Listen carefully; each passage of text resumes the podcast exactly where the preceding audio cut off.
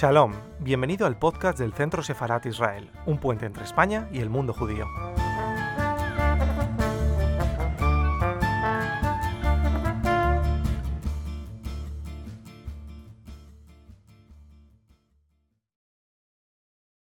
Buenas tardes, bienvenidos al canal de YouTube del Centro Sefarat Israel. Eh, como saben, una institución del Ministerio de Exteriores, Comunidad de Madrid, Ayuntamiento de Madrid, Además, estamos muy contentos porque nuestro canal ya está llegando a los 21.000 suscriptores, 22.000, perdón, así que les animo a invitar a sus amigos también a continuar eh, apoyándonos. Hoy tenemos con nosotros a un escritor, un amigo, alguien que está muy cerca siempre de todas las actividades culturales que se mueven en Madrid y en España, que es Nicolás Melini. Es un escritor que además de activista cultural ha publicado novelas, está también metido en el mundo del cine. De ahí que hace y que participa en muchos talleres para eh, enseñar aquello que son las claves del cine y también las claves de la novela corta, que es una de sus especialidades. Me gustaría destacar algunas de sus obras, como El futbolista asesino, La sangre, La luz y el violonchelo, y el estupor de los atlantes. Tiene también varios volúmenes de cuentos y vamos a destacar el último que se llama Talón. Es un, libro de cuentos que, como decimos, es una de sus especialidades, pero no solo. También ha estado y entra en el mundo de la poesía con varios poemarios como cuadros de Hopper, A dónde marchaba y Los chinos. Además de ser un autor pues bastante conocido en el mundo cultural, ha sido traducido al francés, georgiano y sorprendentemente también al árabe, esperemos que pronto al hebreo. En la actualidad es director del Festival Hispanoamericano de Escritores, es un festival que se desarrolla en Canarias, que este año tuvo que ser suspendido, pero que estamos seguros que se va a activar y que va a tener, como siempre, una presencia de escritores de todo el mundo. Eh, se va a dedicar este próximo a México, cosa que resulta siempre muy interesante.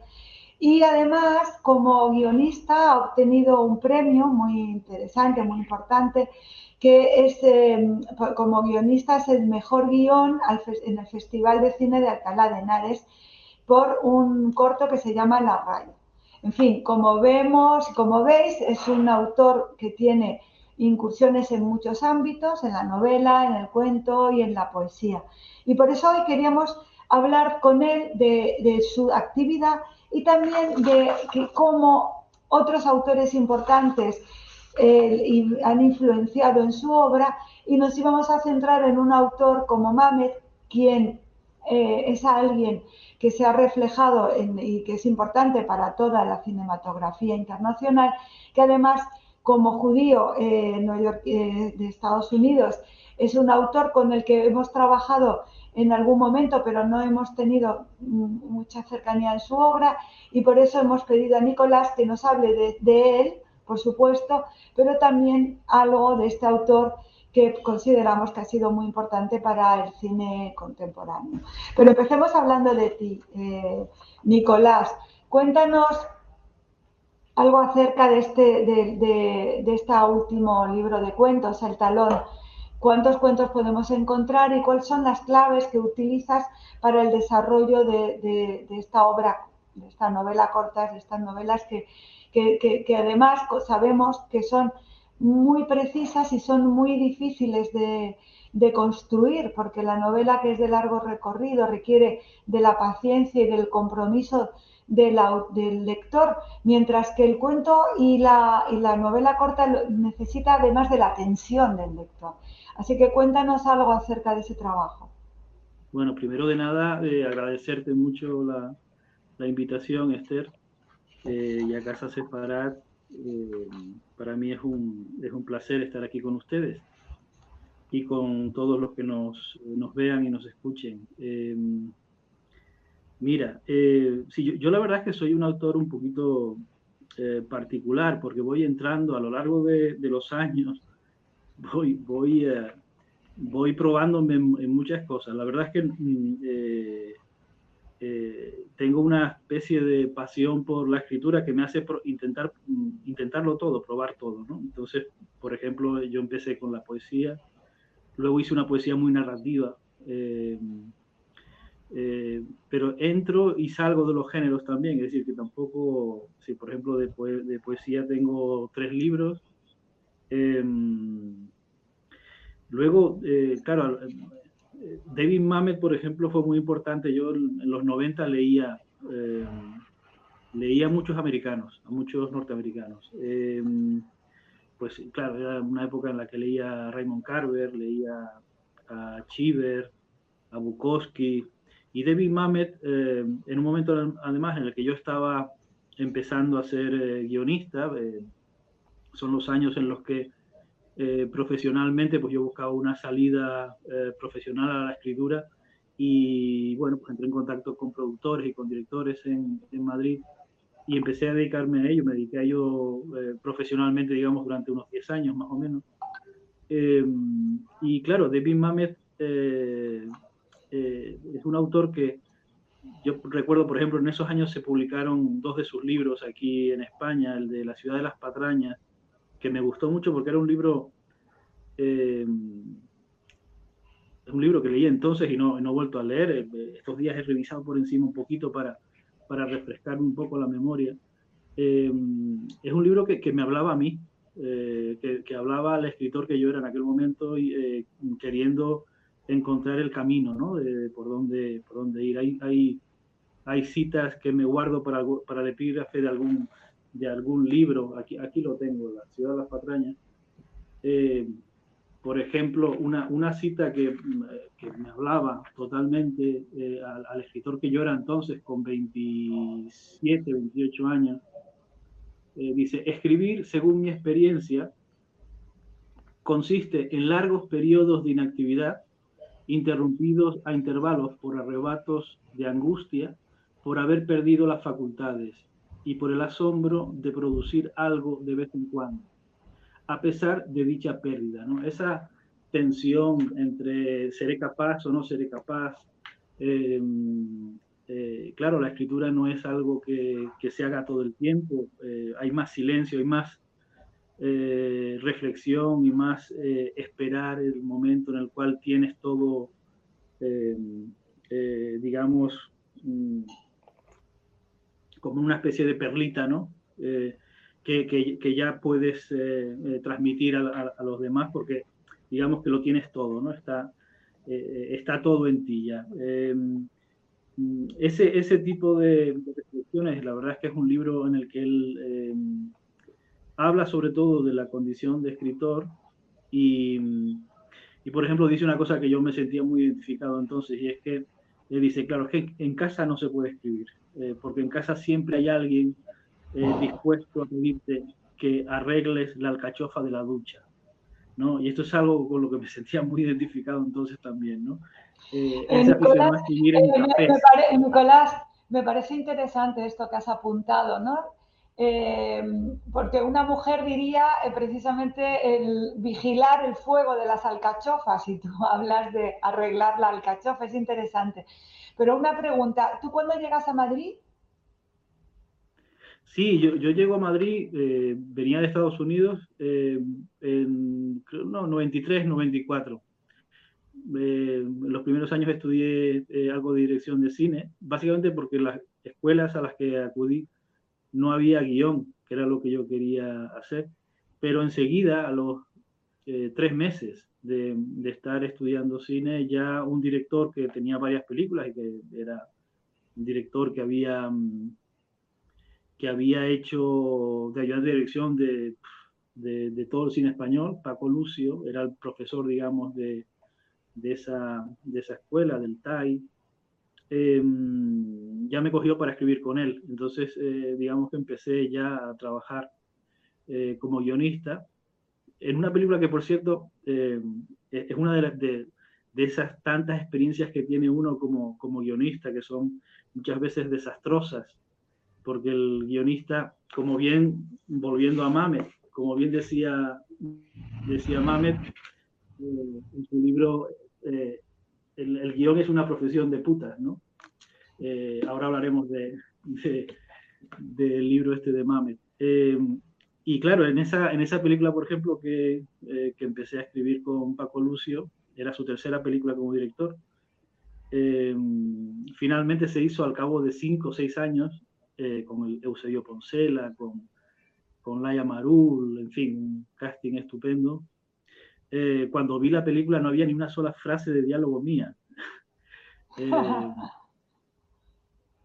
realmente cuando se fue a hacer, cuando se iba a hacer la película, yo eh, releí el guion porque hacía ya tres o cuatro años que estaba desconectado de ese proyecto y, y me di cuenta de que no solo no funcionaba la película en absoluto, sino que además en, ese, en esa versión definitiva solo había una frase mía. Bueno, pues cuando vi la película ni siquiera esa frase estaba, ¿no? Eh, entonces, bueno, fue, esa primera experiencia de tener tu nombre en los créditos sin sentirte en absoluto identificado con lo que, con lo que se había hecho, ¿no? Eh, sí, la, la, la, experiencia de guionista, yo eh, de hecho la, la, he ido, la he ido apartando un poco de mi vida porque realmente mi vocación ha sido siempre la de escritor de literatura y especialmente la, de escritor de literatura breve. Eh, yo siempre me planteé Mm, hacer una carrera, entre comillas, literaria de, de, obras breves, sobre todo de novela corta, ¿no? Y finalmente, pues de novela corta y de cuentos, sobre todo, ¿no? Em, tengo algo, tengo algo extraño, digamos, eh, una, una, cierta desconfianza con la novela larga, con la novela, eh, también con la novela comercial, ¿no? Que eh, yo creo que estamos, estamos en un punto de, la economía en la cual todo ha de ser muy entretenido y el valor entretenimiento es un valor eh, muy débil, es muy, eh, es decir, todo, todas las grandes obras son entretenidas, pero no porque el valor entretenimiento sea lo, lo, fundamental o lo primero, ¿no? Cuando ponemos por delante de todo el valor entretenimiento y echamos para atrás otros valores que son fundamentales en, en las obras literarias y, en las obras narrativas, en las obras de, de, cine y de teatro, etcétera, pues eh, estamos perdiendo, mm, eh, bueno, estamos quedándonos con una parte muy, muy, muy débil, ¿no? Yendo a, a una profesión de putas, por ejemplo, de, de David, Mann, de David Mamet, de este libro tiene, bueno, él habla de sí mismo, del escritor que es, eh, pero yo quería traer aquí sobre todo la parte final, que son unas, son unas clases que él da en, en la universidad, una especie de taller de escritura, en los cuales, eh, bueno, él le plantea a los alumnos directamente, vamos a, vamos a escribir, vamos a rodar la película de este momento que tenemos aquí en este, eh, en este aula, en esta clase. Y, vamos a em, recordar, él era profesor em, en la Universidad de Nueva York, que si no recuerdo mal, y, y también en Yale dama, algo así como drama, porque él también ha hecho teatro, ¿no? Y, digamos que él ha trabajado en varios ámbitos, además de ensayista. David Mamet empezó en el Off-Broadway. Eh, él, quería, siendo muy jovencito, es decir, veintipocos años, quería ser actor. Entonces, lo primero que hizo en Off-Broadway fue de acomodador en las salas de teatro. Eh, quería ser actor, pero enseguida eh, eh, empezó a escribir, porque necesitaba escribir para poder interpretar, pero es que enseguida dejó de interpretar y se puso solamente a escribir, ¿no? Luego pasó al cine y, y bueno, es eh, la obra de, de David Mamet. Claro, estamos hablando de alguien que ha escrito más de 40 obras de, de teatro,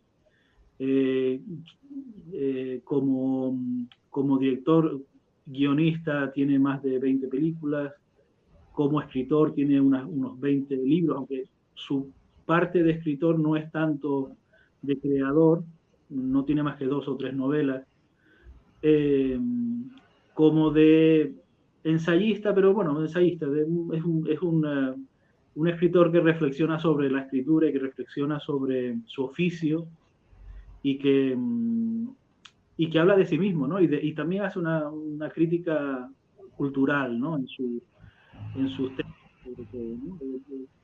¿no? llega a ser ensayo, es, una mezcla entre ensayo y, experiencia personal, y eso es también lo que a mí me, me, entusiasmó en su momento y es que por eso decía que es que parecía que me hablaba a, mí concretamente, a la persona que yo era en ese momento y al escritor que yo eh, estaba intentando ser. ¿no? En este libro, eh, por ejemplo, él recuerda una cosa que a mí me, me, me sirvió mucho en, eh, en su momento, cuando estaba empezando a buscar el camino de la escritura, que es, él recuerda una, una frase de Hemingway, una, una, una, de esas frases, de esas sentencias maravillosas que te abren el camino, que es eh, eh, escribe la historia. No, espera un segundo que la, que la leo porque si no estoy seguro de que la, de que la, la tergiverso. Mira, dice, escribe la historia, quita todas las frases buenas y mira a ver si todavía funciona. Eso es lo que decía Hemingway, que bueno, también sabes que es el, el padre de aquella frase, ¿no? Sobre, sobre mm, eh, eh, la necesidad de que menos es más en, literatura, ¿no? Eh, cuando quitas, normalmente las cosas mejoran, son más... Como escritor De, de, novela corta y de relato, ¿te sirve esa, ese consejo literario? Sí, como todos los consejos también para no, para no seguirlo, ¿no? Es decir, lo que, lo que sí está muy bien es que efectivamente cuando, em, eh, cuando escribes em, narrativa, eh, es muy importante no olvidarse de que lo importante es la historia, son los personajes, es, el, es lo que se cuenta, ¿no? Son, es, el eh, suceso dramático de, de, la historia. ¿no? En el caso, por ejemplo, de David Mamet, él tiene una obra maestra maravillosa, se llama El caso Winslow, eh, una película que dirigió y que escribió, adaptó de, eh, de si no recuerdo mal, y, y ahí, ahí se ve muy, muy claramente lo que es David Mamet, eh, ese escritor que en los silencios entre los diálogos, entre, entre una frase de diálogo de un personaje y una frase de diálogo de otro personaje, eh, ahí es donde está normalmente el suceso dramático. ¿Qué es lo que sucede realmente en la escena? Que no está dicho, que no, eh, que no es algo explícito, porque lo explícito es lo de antes y lo de después que está dicho, pero, eh, pero, pero lo que sucede no está dicho, está en medio. ¿no? Eso, ese decir sin, sin decir, esa capacidad para contar la historia a partir de lo, de lo que no está dicho en la historia, de lo que no está dicho específicamente, tiene mucho de, de, de Mamet, ¿no? Eh, de, de, la maestría de Mamet. Es, es, una película del 1999, pero creo además que él era también el guionista, ¿no? De la película. Sí. O sea, quiero decir que estaba el director y guionista, sí. Mira, yo, yo en el, claro, yo te decía antes que, que iba eh, entrando en géneros y saliendo de géneros, y uno de los géneros que practiqué durante un tiempo, durante unos años, fue el de la crítica de cine. Y en esos años eh, de la película del caso Winslow, pues yo era crítico de un periódico eh, y escribí la crítica de esa, del caso Winslow. ¿Puedes eh, leernos alguna, si tienes cerca algún párrafo de lo bueno, que sería muy largo, es, una, es, un artículo de cuatro páginas, era una página entera del periódico. Pero por, por, decirte, la, el título, por ejemplo, es Sublime y, de, y delicada adaptación hombre, yo lo que destacaba aquí, eh, fíjate que, que, esta película eh, habla de la dignidad, habla, de, de, se trata de un chaval que es expulsado de un, eh, de un colegio, de un colegio naval, eh, acusado de haber robado un, un giro postal de cinco chelines, que era nada, era pero claro, el, el, el, hecho moral de haber robado, que fuese eso, ¿no? Cinco felinos, que es como decir cinco perras, eh, que darían lugar a, principios del siglo XX, ya hace que expulsen al chico del, del, colegio. Sin embargo, el chico asegura que él no ha sido, que él no ha robado el, el giro postal de, de cinco chelines. Y el padre, eh, inicia una, una campaña que llega incluso al, al Parlamento inglés para limpiar el honor de su hijo, ¿no? Y lo lleva hasta, hasta el último extremo, ¿no? Porque al fin y al cabo lo que importa es el honor y es sobre todo la verdad. ¿Cuál es la verdad aquí? Eh, el niño ha sido expulsado por esto y no es cierto. Entonces, em, no hay... Eh, eh, esto se lleva hasta los últimos extremos, aunque no merezca la pena, aunque no sea algo relevante o el robo de, un giro postal de cinco chelines. ¿no? Y esto, hoy, por ejemplo, justo ayer estaba leyendo una, una crítica de, ah, de, de, bueno, era sobre el libro de Cayetana, de Cayetana Álvarez de Toledo, ¿no? Eh, en el cual está vigente eh, esta película al máximo, ¿no? Porque prácticamente lo que ella plantea es, eh, en el Congreso de los Diputados, por ejemplo, la, la, honestidad con la cual se trata la verdad, ¿no? Es decir, la, la, eh, carencia cada vez mayor de eh, verdad en, en, la política, ¿no? Eh, y ella efectivamente lo lleva hasta unos extremos que posiblemente sean incluso delirantes, imposibles de poner en práctica, ¿no? Como en el caso de esta película. Em, pero bueno, es, el, es, es, un tema muy contemporáneo, es decir, hasta dónde. Bueno, es un tema que, pelear por la Nicolás, tu obra también está recorrida por una preocupación social muy importante, además. O sea, yo creo que forma parte también de tus preocupaciones literarias. Sí, em, yo con el tiempo me, he, ido, me, he ido dando, dando cuenta ¿no? de que em, voy desarrollando temas que posiblemente mm, están en la corrección política, es decir, son temas eh, importantes para la corrección política, pero a mí lo que me parece importante es precisamente abordarlos eh, desproveyendo eh, a las historias y desproveyendo aquello de que hablo de corrección política, porque la corrección política es una, es una ideología, es un, es, digamos, una, es, es un tamiz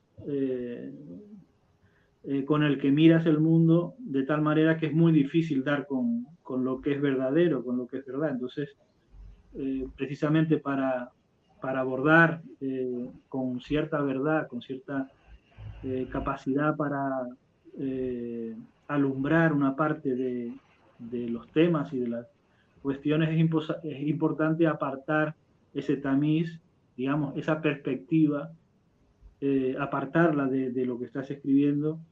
Y aunque toque temas, por ejemplo, africanos en Madrid, donde hablo de los africanos en Madrid, o mm, eh, El estupor de los Atlantes, que es mi novela corta última, que habla de una relación de, amor y de desamor entre dos mujeres, o eh, una de las preocupaciones que, que, bueno, aparece en este último libro de cuentos, Un talón, talón hablo, hablo de mucho, sobre todo de, de, muchas de muchas fragilidades del ser humano de, hoy, ¿no? Y bueno, pues ahí aparece, por ejemplo, eh, una preocupación muy clara por la gente que vive en la calle. En Madrid es una eh, verdadera barbaridad la cantidad de gente que, que duerme eh, en la calle y bueno, no, nos pasan desapercibidos como siempre, pero pero realmente es una situación que, que, además no, no, está en la política, es muy extraño porque tenemos partidos de izquierda y tenemos partidos eh, que reivindican muchas cosas, pero eh, bueno, ahí tienes a la gente en la calle y parece que no hay manera de, que eh, la política se ocupe de, ese asunto, ¿no? Y, de que acabemos, de que erradiquemos en la medida de lo posible esa situación. Eh, no, no, no, puede ser que haya eh, miles de personas eh, durmiendo en la calle en Madrid. Efectivamente. Estaba recorriendo un, un, poco con el pensamiento de la filmografía de Mamet Y mm, yo, hay una película, o sea, un, que él era guionista, Los Intocables de Lionés. A mí es una película que siempre me ha llamado mucho la atención y me ha interesado. Pero te quería preguntar, porque pocos eh, autores que yo conozco tenga, hablan tanto de Mamet como una influencia. ¿En España tú crees que se le ha, se ha conocido bien a este autor? Yo creo que sí. Lo que pasa es que eh, Mamet es, una, es un autor, digamos, que su, que su carrera eh, eh, fue, fue sobre todo importante en los 80 y en los 90, ¿no? Un poco menos ya en, en, los 2000 y ya en esta última década está un poquito más de retirada, ya tiene 70 años. Ahí. Pero yo creo, yo, a ver, yo, yo creo que David Mamet, por ejemplo, se representa mucho en España, eh, teatralmente. Eh, los actores sí recurren a Mamet cuando quieren contar algo especial. Eh, y, y sí, sí, sí, es un autor, o sea, cuando yo escribí la crítica esta en este, fue en el 98, el epíteto. ¿En qué, podemos buscar tu crítica? ¿Dónde pueden nuestros oyentes encontrar? Está en, este libro. Yo reuní mis críticas en 2005 en, en, este librito y ya después de eso, pues no me apetece mucho escribir sobre cine, entonces no. Eh, eh, ¿En qué editorial? ya lo hice y ya, y ya está, ¿no? Entonces. El, ¿En qué editorial, Nicolás? En Baile, Baile del Sol. Baile del Sol. Yo no sé si este libro se encontrará ya. ¿eh? Posible que en segunda mano, en alguna... Pero mira, una de las cosas que yo destacaba en esta crítica al principio, hablando un poco de la trayectoria de Mamet, es que, eh, bueno, él tiene el cartero siempre llama dos veces, fue su primera... Sí, fue esa, esa es en el 81, ¿no? Una de sus primeras películas, o su primera película... Eh, ¿Qué te iba a decir? Eh, una de las eh, cosas que destacaba es que eh, siempre en, esa época, en esos finales de los 90, siempre que se escribía sobre Mamet, eh, se refería a un, epíteto muy rimbombante, que era pues el, el, el, mejor dramaturgo de, Estados Unidos, ¿no? era, era el mejor dramaturgo norteamericano. No sé literalmente, a ver si lo encuentro, pero mm, a ver, Sí, era, era más o menos así el, epíteto, ¿no? Siempre se acompañaba su nombre de, de, eh, ese epíteto y era, mm, era, era, realmente considerado en ese momento, ¿no? Ahora está un poquito más de, de retirada, ¿no? Y ahí estamos en un tiempo de series de televisión, de, estamos, hemos pasado a otra muchos, muchos, muchos, directores, mira, los, eh, se han dedicado también a las series como los hermanos Cohen, por ejemplo. Quiero decir que la serie no tiene que ser solo un lugar de un entretenimiento sin sentido, sino que hay buenas obras que, que nos encontramos en, en, las series. Sí, pero, David Mamet no ha pasado realmente a las series, ha hecho creo que una, pero realmente no, no es un guionista que haya pasado firmemente a la serie de televisión. Entonces, digamos que es el momento ¿no? de otro género en el cual, eh, digamos, la moda, ¿no? La moda es otro género, y, pero claro, se sigue representando David Mamet.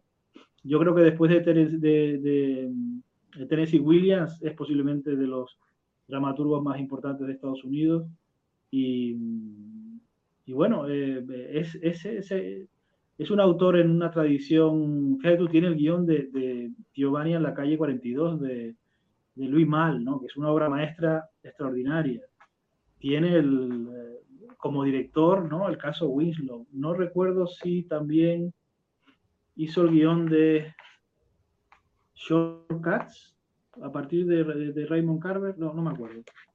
No estoy seguro, ¿no? Pero la verdad es que tiene, tiene obras maestras y, y una impronta muy personal, ¿no? Eh, sobre todo en esto que te digo, en decir sin decir, en, en narrar eh, eh, como le aconsejaba Hemingway y nos aconseja Hemingway a todos nosotros, quitando todas las cosas, todas las frases buenas, ¿no? Hay que quitar todas las frases buenas.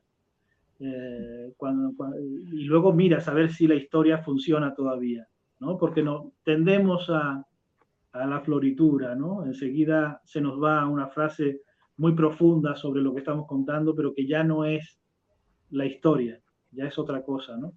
Y mm, hace falta una valentía muy particular para ser un escritor que eh, confía en lo que no está dicho, que confía... en...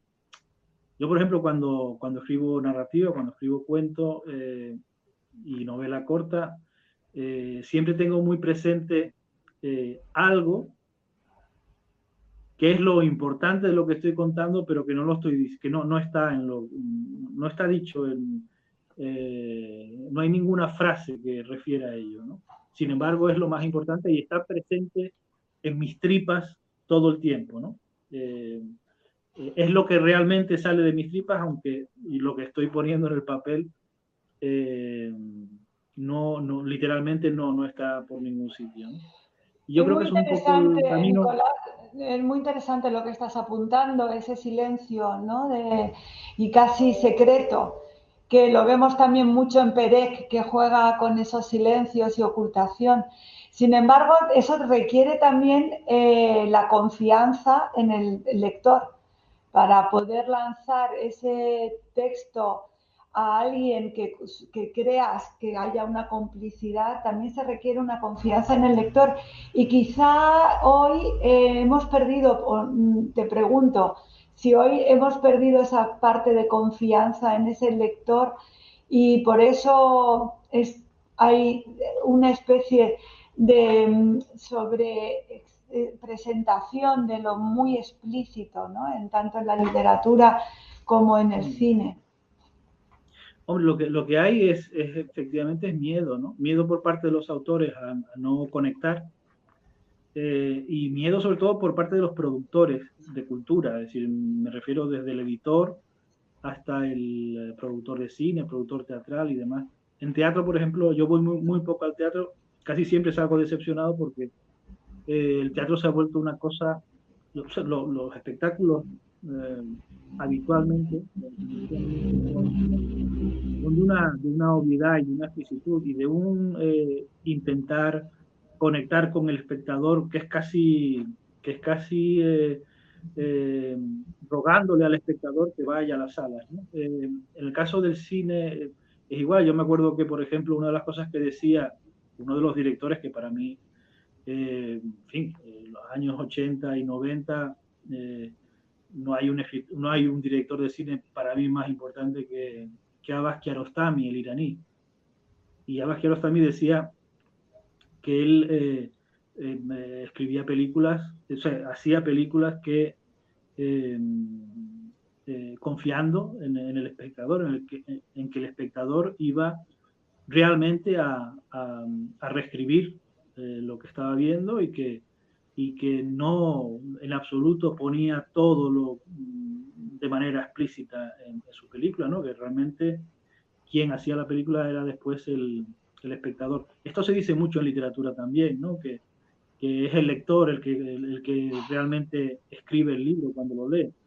Em, yo creo que se puede, se puede confiar en el lector. Lo que pasa es que la cultura, la cultura digamos, el, el, em, el ámbito en el que nos estamos moviendo, es eh, muy particular y muy contrario a esto que estoy diciendo. Es muy contrario porque, eh, digamos que eh, el sistema económico en el que vivimos, yo no soy anticapitalista, ¿no? pero, pero creo que hay que hacer críticas también concretas a aspectos que son negativos del sistema económico, o por lo menos describirlo, describir cómo es, cómo funciona, para saber por qué suceden las cosas como suceden. ¿no? Y en el caso de, de las expresiones artísticas eh, cada vez más se han ido convirtiendo en productos. ¿no?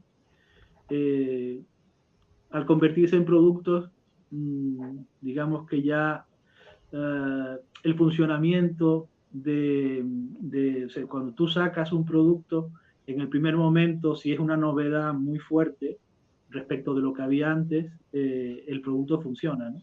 Cuando repites, cuando sacas un producto muy parecido, pues ya la novedad es menor y ya digamos que el funcionamiento eh, del producto en el mercado es distinto. En el caso de, la cultura, pues mm, eh, la, hemos vuelto entre todos, entre todos, porque yo creo que aquí no hay nadie que, se salve, ¿no?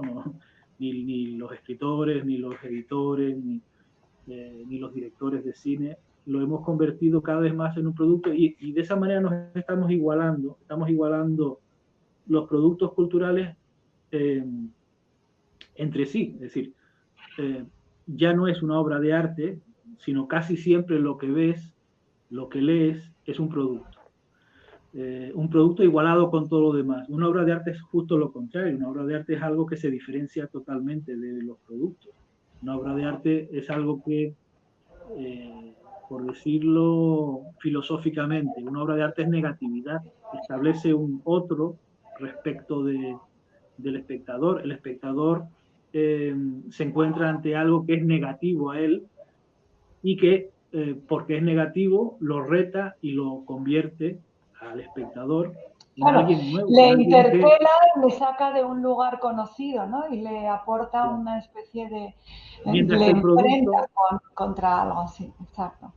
Sí, lo que pasa es que, cada vez más se está buscando lo, lo conocido y lo cercano, tanto en las opiniones, con, los algoritmos que nos buscan lo que nos gusta y, cuáles son las líneas de nuestras, de nuestras ideas para acercarnos a ella en lugar de enfrentarnos a situaciones nuevas. Tienes razón, pero yo ya no es tanto, yo creo que no es tanto consecuencia de la actitud de los creadores como de, una, de un espacio de mercado que está situándonos ante ese tipo de, de retos ¿no? y de situaciones no, sí, buscadas por los autores. Sí, realmente el, el, problema es que el producto eh, es positividad. Al final, eh, lo que estamos haciendo, eh, la mayoría de los creadores, es buscando conectar con los públicos bajo una coacción muy terrible, ¿no? Porque te amenazan con que no te van a leer, no te van a, eh, digamos que el, espectador y el lector es el rey de todo esto, ¿no? No debería ser así. Eh, nosotros estamos depositando encima de, del eh, lector, o sea, realmente nosotros no tenemos por qué escribir para nadie, no es necesario. cuando escribimos, de hecho, el lector da igual, el lector es algo que viene después. Sin embargo, hoy no, hoy, hoy y eso es, va en contra totalmente de, la expresión artística. Eh, eso nos obliga, eh, muchas veces sin darnos cuenta, pues a, acercarnos a discursos eh, muy manidos. por ejemplo, está muy de moda todo lo que es ñoño, todo lo que es sensiblería.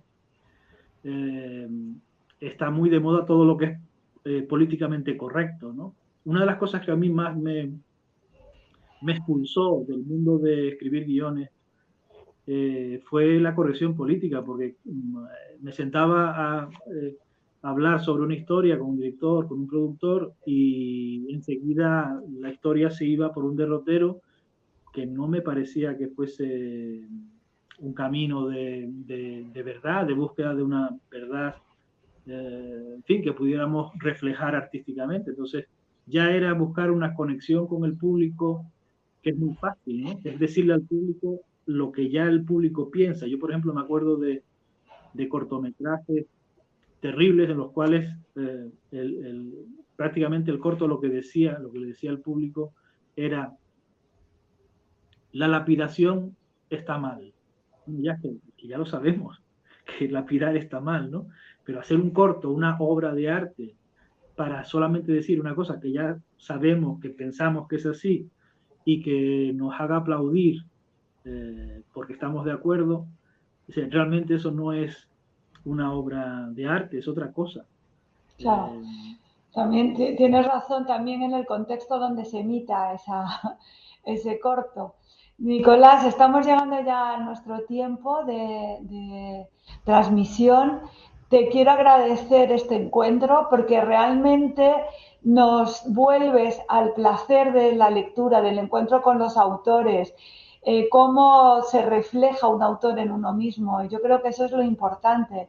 La capacidad de admirar es para mí esencial para generar y crear, porque si olvidamos admirar a estos autores ¿no? que han estado allí, que han sido capaces de, de hablarnos de temas esenciales como la película que tú nos has descrito y que están allí y que podamos volver a ellos me parece muy importante. Así que me ha, me ha eh, interesado como para volver no solo a leerte a ti como autor, que ya te conozco, sino volver a Bamet y a ver si tenemos, podemos encontrar algunas de esas películas para volver a ellas y reflexionar con ellas. Muchísimas gracias, Nicolás. Mucha suerte con el festival, eh, que es uno de los festivales más importantes que hay en España y, y esperamos que podamos seguir leyéndote. Eh, por último, dime el, talón, ¿en qué editorial podemos, nuestros oyentes pueden encontrarlo? Sí, mira, eh, Talón está en una editorial especializada en literatura breve, es una editorial nueva, Mm, bueno, de hace unos poquitos años, ya tiene un catálogo, que se llama Franz Ediciones, como el nombre de Franz Kafka, pues es Franz Ediciones, la verdad el diseño de los libros es, es, muy agradable y tenía muchas ganas de publicar ahí por, porque es una editorial que, que edita muy bien y, y que es, es, especializada en lo que eh, yo como lector más disfruto, y en lo que yo como autor pues prefiero desempeñarme, ¿no? que es la literatura breve. Pues gracias y buscaremos eh, el talón para disfrutarlo también y, ser cómplices de, como lectores de esta obra tuya. Muchísimas gracias. Muchas gracias a ti, Esther. Un beso, un beso grande.